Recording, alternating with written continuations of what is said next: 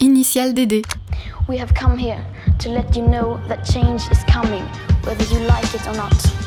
L'émission du développement durable. The real power belongs to the people. Épisode 3. Le dérèglement climatique et le rôle de la recherche. Comment la recherche prend-elle une part active pour faire évoluer les consciences et faire avancer les démarches en faveur du développement durable Stéphane Costa, enseignant-chercheur en géographie et coprésident du GIEC normand, vient nous parler de son parcours et de son travail. Initial DD. L'émission du développement durable.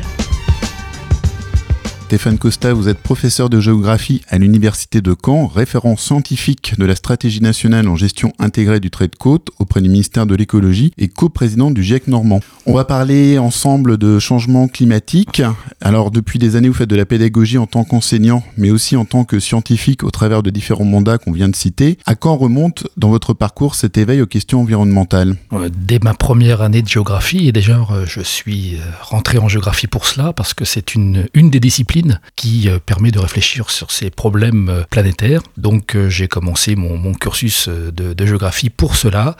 Et puis j'ai commencé une thèse également euh, au début des années 90, euh, spécifiquement sur le changement climatique et l'élévation du niveau des mers et les conséquences sur le littoral euh, normand. Donc la géographie, mais enfin surtout une conscience euh, écologique qui était là très très tôt. Oui, alors je suis Dieppe d'origine, j'ai toujours aimé la mer, j'ai toujours été au bord de la mer et j'ai toujours été frappé par cette énergie parfois effroyable pendant les, les tempêtes et sa capacité à, à modeler les paysages et ça m'a toujours interloqué. On va revenir aux questions de littoral sur lesquelles vous travaillez. Alors, dans une interview euh, précédemment, vous disiez, on sait déjà que ça ne va pas bien se passer. On va parler déjà du GIEC, donc c'est un groupe d'experts intergouvernemental sur l'évolution du climat qui euh, annonce une élévation d'un mètre du niveau des mers en 2100. Est-ce que ces estimations se confirment? Malheureusement, euh, oui, ça se confirme.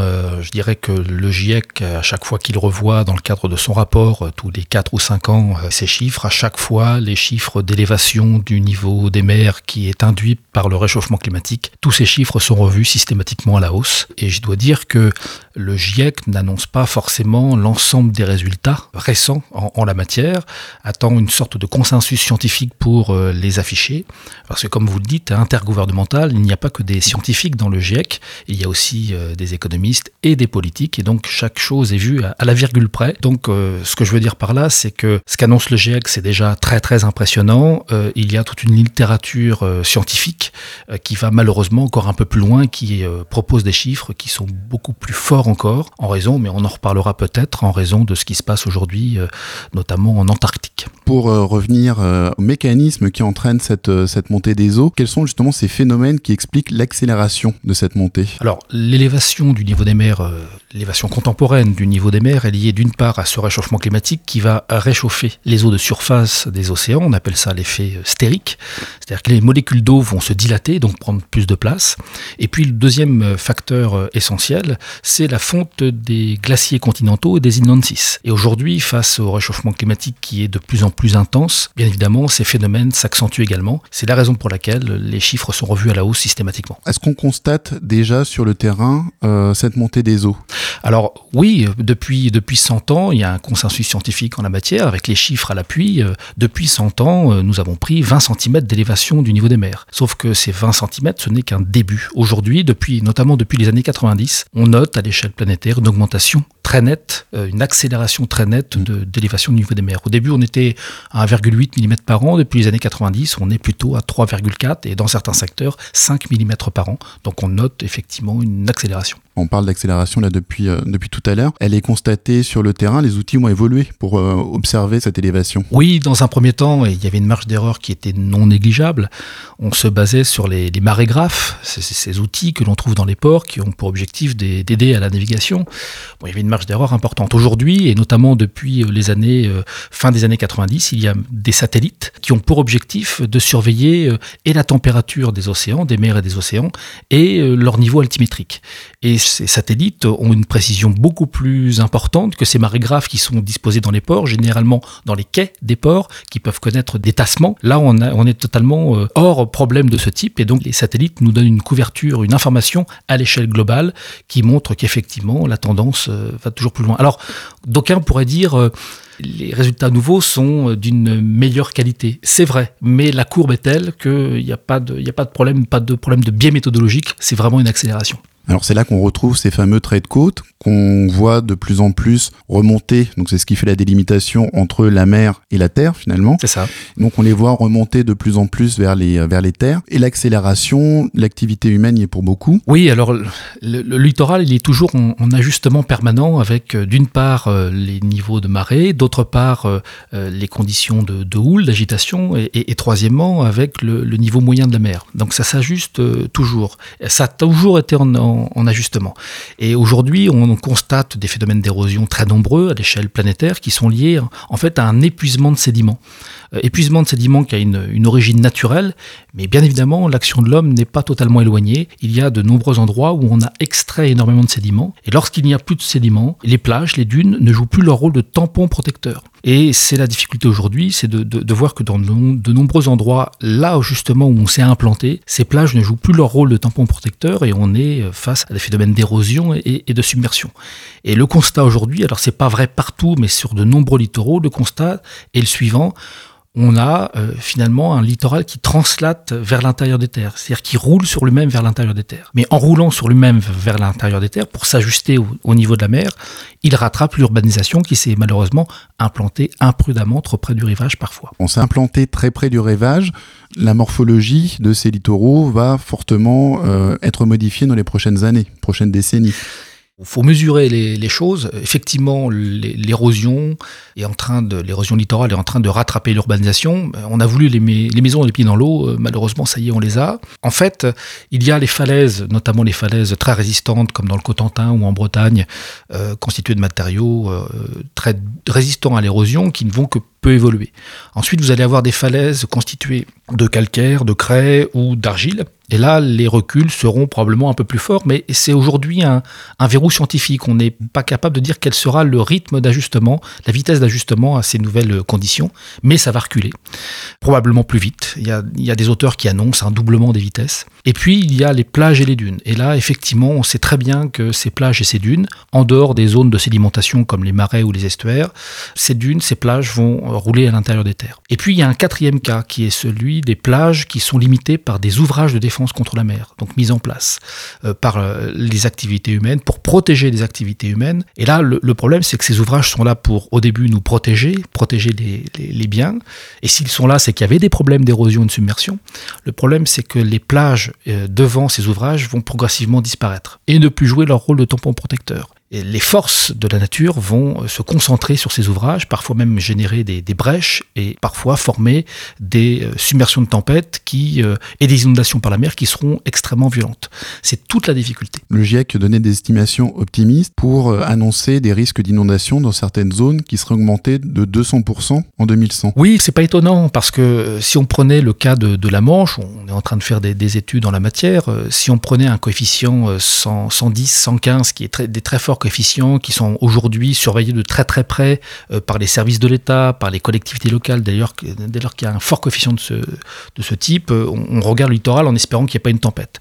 Ces phénomènes de, de coefficient de 115, on les a allez, 3 4 fois par an. Avec un mètre d'élévation du niveau des mers, ces coefficients, on les aura 60, 65 fois par an. Donc beaucoup plus de chances qu'il y ait la, la, combinaison de ces hauts niveaux euh, de marée et une tempête. Et donc toutes les conséquences qui s'en suivent. Les incidences pour le littoral semble évidente, puisque effectivement c'est une zone frontalière avec la mer, mais c'est également valable pour les terres. Oui, alors, euh, c'est vrai que quand on parle d'élévation du niveau des mers, on pense surtout au littoral, mais ce phénomène peut aussi se faire sentir à l'intérieur des terres, et notamment par euh, les fleuves, par les cours d'eau. Pourquoi? Parce que cette élévation du niveau des mers va bloquer les écoulements fluviaux. Et donc, on va avoir ce qu'on appelle un phénomène de marée dynamique à l'intérieur du cours d'eau. Les zones le long du cours d'eau, les zones humides le long du cours d'eau vont devenir des zones inondées, et puis celles qui ne le sont pas encore vont devenir des zones inondables. Euh, donc, vous allez avoir toute une série de conséquences à l'intérieur des terres, et on le constate d'ailleurs, on appelle ça des phénomènes de concomitance lors des, crues euh, de l'hiver dernier. Pendant les, pics de pleine mer, on a eu des conséquences qui ont influencé le cours d'eau jusqu'à Rouen euh, au, niveau de la, au niveau de la Seine, donc 80 km à l'intérieur des terres. Donc vous voyez que l'impact peut être non négligeable. Et puis, vous pouvez aussi avoir des, ce qu'on appelle des intrusions salines, c'est-à-dire la mer qui rentre dans euh, les nappes, parce que d'un côté, la mer va pousser, Et puis l'autre côté, on risque de pomper beaucoup plus d'eau dans les nappes pour l'agriculture notamment ou pour l'adduction d'eau. Et donc ce mécanisme pour limiter pour l'agriculture les, conséquences d'une possible sécheresse, de possibles sécheresses, font qu'on peut avoir des intrusions salines à l'intérieur des nappes qui euh, poseraient de très très gros problèmes pour l'adduction d'eau et, l'agriculture dans les zones basses à proximité du littoral. Pour les écosystèmes aussi, puisque l'intrusion d'eau saline changera les écosystèmes, modifiera la diversité biologique qui existe au sein d'un espace Oui, alors là je serais un peu plus mesuré, euh, dans le sens où effectivement on perdrait euh, un environnement peut-être de qualité pour en retrouver un autre tout mm. à fait comparable voire aussi euh, riche en biodiversité, voire plus. Et notamment les zones de contact eau douce, eau salée, sont généralement des, milieux extrêmement riches. Donc pour les pour l'habitat, euh, on peut perdre des éléments, mais on peut en gagner des euh, tout à fait pertinents et remarquables. Nous sommes à Caen. Caen serait une ville qui serait également touchée par la montée des eaux. Alors si effectivement on a une, un mètre d'élévation du, niveau des mers, cela se répercuterait sur l'Orne, loin à l'intérieur des terres, et effectivement toutes les zones basses de Caen pourraient avoir des problèmes. Alors je sais qu'il y a une étude en ce moment qui est menée par les collègues de la Dréal Normandie sur l'influence de la mer, de l'élévation du niveau des mers sur les nappes. Et puis il y a un certain nombre de travaux également réalisés par des chercheurs en, haute, ex-haute Normandie, en Seine-Maritime, justement sur ces phénomènes de, concomitance et d'entrée de ces eaux euh, potentielles à l'intérieur des terres. Et quand on commence à aligner les chiffres et porter des cartographies de possibles influences du niveau de la mer sur les zones basses, effectivement, ça remonte extrêmement loin à l'intérieur des terres. Revenons à votre travail de, chercheur. C'est un travail qui se passe sur le terrain, beaucoup d'observations, beaucoup de déplacements sur des zones sensibles. Oui, la géographie fait partie des disciplines euh, que l'on dit naturalistes et donc qui vont beaucoup sur le terrain pour faire des, mesures, pour tirer des, conclusions sur le terrain, pour rencontrer des acteurs. Et ça, c'est peut-être une, des originalités de, de la géographie. C'est, ce n'est pas une, euh, je dirais, basé sur les fondements physiques de l'environnement, mais des relations nature-société. Donc ça, c'est vraiment une des originalités de, la géographie, euh, c'est de, s'approprier l'ensemble des acteurs du, du, du, littoral. Donc on rencontre effectivement beaucoup les acteurs, et nos travaux ont pour objectif également d'améliorer euh, la gestion des aléas et des risques, ou en tout cas de, participer à l'amélioration. Euh, donc on travaille beaucoup avec les élus, beaucoup avec les services de l'État, DREAL, des DTM. Donc oui, c'est notre métier à ce carrefour des acteurs du littoral et de ce, cette, euh, ce milieu extrêmement dynamique. vous ne travaillez pas qu'avec l'UFR Géographie à Caen, vous travaillez également avec le Centre interdisciplinaire de réalité virtuelle à l'Université de Caen, le CIREV. J'avais vu notamment des euh, expériences en réalité virtuelle sur la montée des eaux. Oui, c'est un projet qu'on a porté au laboratoire et le TGGOFEN sur un outil de communication, parce qu'on s'aperçoit souvent lorsqu'il y a des discussions entre les élus, les services de l'État, euh, les populations, les discussions autour de la mise en place des plans de prévention des risques qui gèlent une partie des territoires. Hein. C'est parfois dramatique pour les communes qui gèlent une partie de territoire qui ne peut plus être construite parce que les risques sont trop forts. Et souvent, on s'aperçoit que on n'a pas la même appropriation de la mémoire du risque ou de la culture du risque. Et on s'est dit avec quelques collègues euh, que peut-être que la réalité virtuelle pourrait être un outil de communication pour qu'il y ait une appropriation commune, collective de cette information.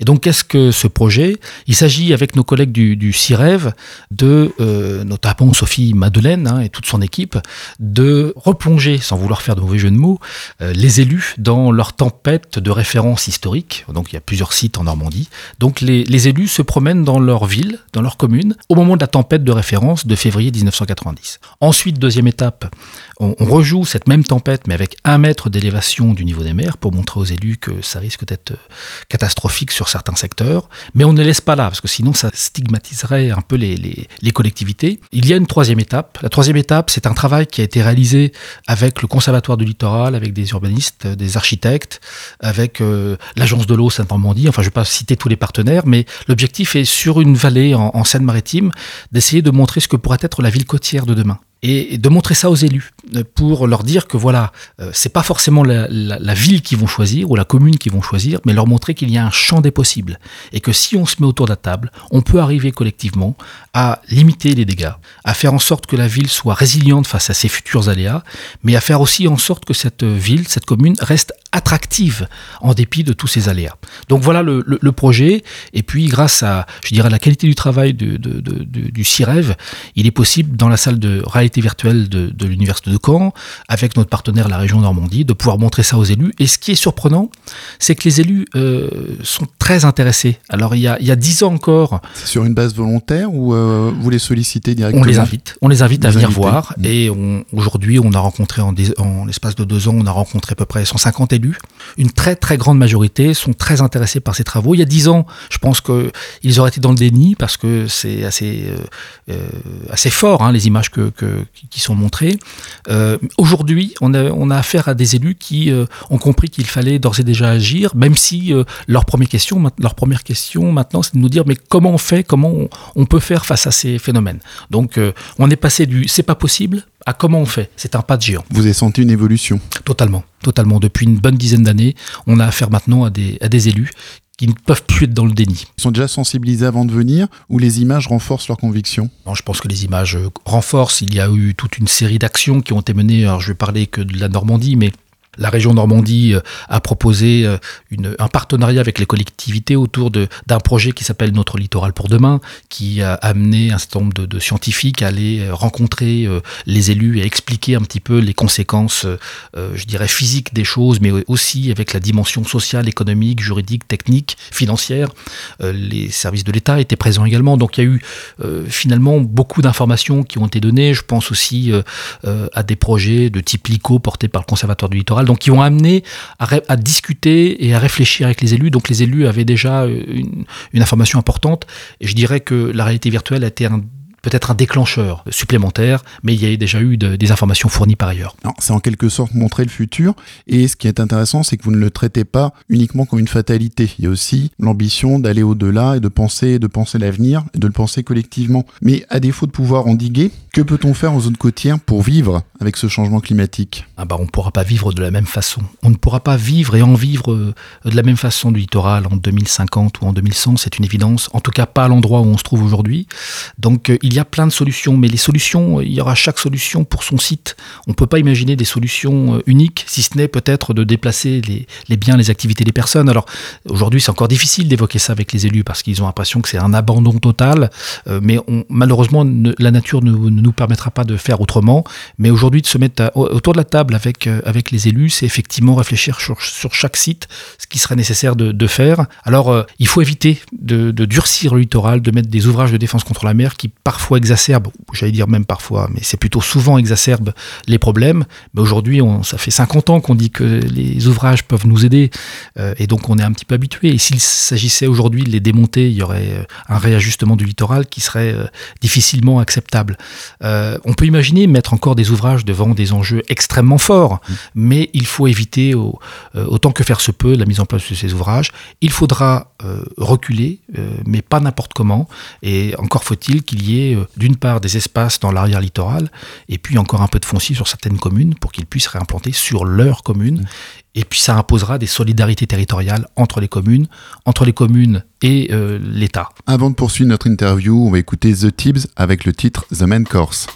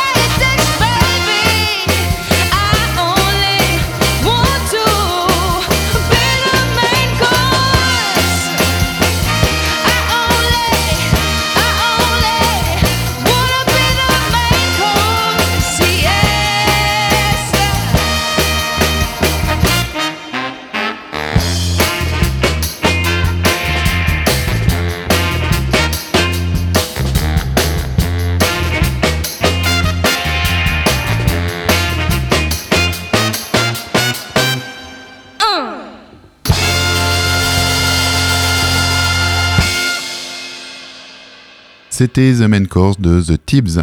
Et on poursuit notre interview avec Stéphane Costa. Initial DD, l'émission du développement durable sensibiliser, convaincre, puis prendre en compte les changements à venir, ça, cela prend du temps. Quel est le calendrier d'une stratégie de gestion durable du littoral? Est-ce que c'est dès à présent? Bien sûr que c'est dès, à présent, oui, absolument. Alors c'est toute la difficulté pour un élu qui est là pour quelques décennies tout au plus, cinq ans peut-être. Euh, donc en fait, la, difficulté, c'est l'échelle de temps euh, de l'élection et euh, l'échelle de temps de la dynamique des milieux sur des forçages qui sont liés au changement du, climat. Autrement dit, il va falloir aujourd'hui se mettre autour de la table pour prévoir des projets dans 10, 20, 30 ans, parce que les, vrais problèmes vont arriver dans les 10, 20, 30 prochaines années, en ayant une dynamique du milieu qui doit se baser sur une évolution à, à 2100. Et souvent les élus nous disent, mais écoutez, 2100 c'est trop lointain pour l'aménagement du territoire. Effectivement, peu d'entre nous seront encore euh, vivants en 2100, mais il n'en demeure pas moins que aujourd'hui, si on se met autour de la table, il faudra à peu près 10 ans pour se mettre d'accord sur le projet de recomposition territoriale. Il faudra une dizaine d'années pour le construire, avec des bâtiments qui ont une durée de vie d'une cinquantaine d'années. Quand on cumule ces, différents temps, 2100, on y est. Donc vous voyez, c'est toute cette difficulté de temporalité, d'enchevêtrement de temporalité entre l'action de l'élu euh, qui est quasi immédiate et puis la prise en compte de phénomènes qui sont extrêmement lointains. C'est très dur et c'est la raison pour laquelle il faut venir en aide aux élus pour, je dirais, les aider à construire leur territoire de demain. L'urbanisme du littoral dans le futur, à quoi ça doit ressembler? Voilà, vous me posez une vraie colle. euh, il y a beaucoup de projets d'architectes que l'on voit à l'échelle. Vous travaillez avec des architectes Vous travaillez avec des oui, cabinets d'urbanisme Tout à fait. On les rencontre notamment au ministère, parce qu'il y a beaucoup de projets qui sont menés par le ministère de la Transition écologique et, solidaire pour justement imaginer ce que pourrait être le littoral de demain, l'urbanisme de demain. Il y a beaucoup de, de, réflexions en la matière. Pour l'instant, on a quand même beaucoup de, de retours qui sont autour de, maisons sur pilotis, de choses comme ça. Donc, c'est des choses qui sont déjà mises en œuvre pour les inondations continentales, mais ça ne marche pas toujours pour le milieu littoral. Pourquoi? Parce que sur le milieu littoral, vous avez en plus des ondes de choc. Ondes de choc de euh, la houle, mais ondes de choc de la houle qui peut aussi transporter des éléments du type galet ou, morceaux de bois. Donc c'est une autre dimension. Je pense qu'il faudra aller au-delà du, du, pilotis. Et puis peut-être qu'on peut encore construire, mais pas forcément du pérenne, du dur. Le développement économique, le développement des territoires, ce, n'est pas forcément de la construction. Ça peut être aussi de la dimension paysagère euh, qui est attractive. Et là, il y a un certain nombre de projets qui se mettent en place en, France qui permettent finalement euh, euh, d'aboutir à une, nouvelle attractivité des territoires qui est beaucoup plus environnementale parce que quand on vient sur le littoral, qu'est-ce qu'on veut? C'est pas du bâtiment que l'on veut. C'est profiter d'une vue magnifique, c'est profiter d'un environnement euh, sans l'homme, c'est une tranquillité. Et, les projets actuels tournent beaucoup autour de ça. Un GIEC normand s'est constitué en 2019. la Normandie, c'est la deuxième région après la Nouvelle-Aquitaine à se doter d'un groupe d'experts scientifiques inspiré donc du GIEC international dont on parlait tout à l'heure. Comment avez-vous été associé à cette création? Alors là, très clairement, c'est le président de région euh, Normandie, euh, Hervé Morin, qui lors d'une réunion nous a dit je suis inquiet de la situation, est-ce qu'il est possible de mettre en place un groupe de chercheurs, pas que des universitaires, d'établissements publics aussi, ou de structures variées, qui permettraient de faire un état des lieux de ce qui se passe aujourd'hui en, Normandie en la matière. Donc ça s'appelle le GIEC normand. D'aucuns nous ont dit, mais alors, euh, vous vous prenez pour qui Mais en fait, le GIEC normand, c'est groupement interdisciplinaire d'études du climat, euh, que j'ai la chance de piloter avec un collègue et ami, euh, Benoît Léniel, du M2C Rouen. Et donc, avec les, les présidents, les vice-présidents des universités, mes vice-présidents recherche, on a essayé de constituer un groupe de personnes qui travaillent d'ores et déjà sur ces thématiques. Donc il y en a 23 qui travaillent sur 9 thématiques différentes et on a justement un, rendu euh, final prévu euh, en décembre prochain auprès de la région les premiers travaux commencent à être publiés Alors oui, effectivement, des, premiers travaux, euh, je vous dirais qu'on a pris un petit peu de retard, parce que comme beaucoup, on a été impacté par euh, le confinement lié à la Covid, euh, un déconfinement difficile, et puis une rentrée pas simple, donc effectivement, on a pris un petit peu de retard. Oui, il y a une première fiche, qui était la fiche essentielle sur le climat, qui est d'ores et déjà terminée, qui a été publiée, qui a été soumise aux autres items qui en avaient besoin, donc une fiche qui est portée par euh, Olivier Canta euh, du LETG euh, Caen, Géophène, Benoît Léniel justement, un autre collègue de Rouen et, moi-même. Et malheureusement, hein, c'est très clair, ce qu'on note en, Normandie, d'un point de vue climatique, c'est ce qu'on observe à l'échelle euh, internationale. Et puis, les, je dirais, les, les, perspectives ne sont pas réjouissantes. Euh, est-ce que vous avez senti, au sein de cette crise sanitaire et après cette période de confinement, une évolution du sentiment des, des populations par rapport au climat? Peut-être on a eu plus le temps pour observer ce qui se passait autour de nous, peut-être ça a changé notre rapport avec la nature. Est-ce que vous avez senti une évolution? Oui, très clairement. Bon, c'est quelque chose qui, qui n'est pas brutal, hein, mais qui, est, qui venait depuis des années. Effectivement, les populations sont, sont de plus en plus euh, confrontées à une information euh, diverses et variées euh, qui leur arrive sur ces thématiques et qui, euh, qui finalement leur montre qu'on ne peut pas être dans le déni, si ce n'est peut-être quand on est président des États-Unis, mais pour d'autres raisons. Non, non, là, il y, a un vrai basculement des, des, populations également qui veulent en savoir plus et qui, je crois, autant que les élus sont prêts à, à, se lancer dans des, dans des réflexions et dans des changements de mode de vie. Le GIEC a des relations avec les citoyens, la population euh, normande? Alors pas pour le moment dans le sens où euh, pour le moment, on fait, euh, on fait simplement un recensement de l'information existante et des manques et de nos difficultés parfois à faire la part de euh, la variabilité naturelle ou de l'impact de l'homme euh, par rapport à l'impact du changement climatique. Donc ça, c'est une vraie difficulté scientifique. Donc pour le moment, on fait l'inventaire de, l'information existante, des manques, et puis ensuite, on rentrera dans une deuxième phase avec la région et, et diverses structures comme la NBDD, l'Agence régionale du développement durable ou le réseau d'observation du littoral normand et des Hauts-de-France pour communiquer autour de ces résultats, il y a toute une réflexion sur la communication avec la région qui va être lancée dans une phase 2 pour que le plus grand nombre puisse s'approprier cette, cette information scientifique. La Normandie, ce n'est pas un territoire qui est isolé. Est-ce que, est que vous travaillez aussi avec les autres régions frontalières et qui sont également des régions littorales, des régions côtières? Oui, oui, bien sûr. C'est, euh, je dirais que les, les, les, thématiques sur lesquelles euh, on, on travaille euh, euh, dépassent largement les limites administratives qui sont trop restrictives. Ça, c'est une évidence. On est en contact avec euh, les régions qui nous entourent. Et euh, là, il y a de nouveaux contacts dans le cadre du GIEC qui sont établis avec la région Aquitaine, qui a déjà aussi son, son comment dirais-je, sa structure. On a là été contacté récemment par une structure qui, qui travaille plutôt sur les conséquences du changement climatique sur les Alpes. Donc oui, c'est un, un, réseau, un tissu qui commence à, à, à se connecter et à, et à vouloir avancer ensemble. Donc vous êtes enseignant en géographie à l'université de Caen. Mmh. La rentrée, c'était il, il, y a très peu de temps. Est-ce que vous avez, question un peu, un peu bateau, mais est-ce que vous avez senti ces dernières années une évolution aussi dans le sentiment des étudiants d'appartenir à une génération qui peut faire quelque chose pour euh, que ce changement climatique soit plus, euh, plus lisse? Plus doux Alors, plus lisse, plus doux, je ne sais pas, mais en tout cas, je peux, vous dire qu'effectivement, tous les ans, je pose euh, la question euh, aux étudiants, euh, encore très récemment, aux licences 3, leur disant Mais qu'est-ce que vous en pensez, vous, du changement climatique? Est-ce que vous pensez que c'est foutu? Au contraire, il y a de quoi faire. Et les réponses sont, sont assez surprenantes. C'est oui, c'est foutu si on garde les mêmes élus. Euh, bon, ce sont des généralisations, hein, bien, évidemment.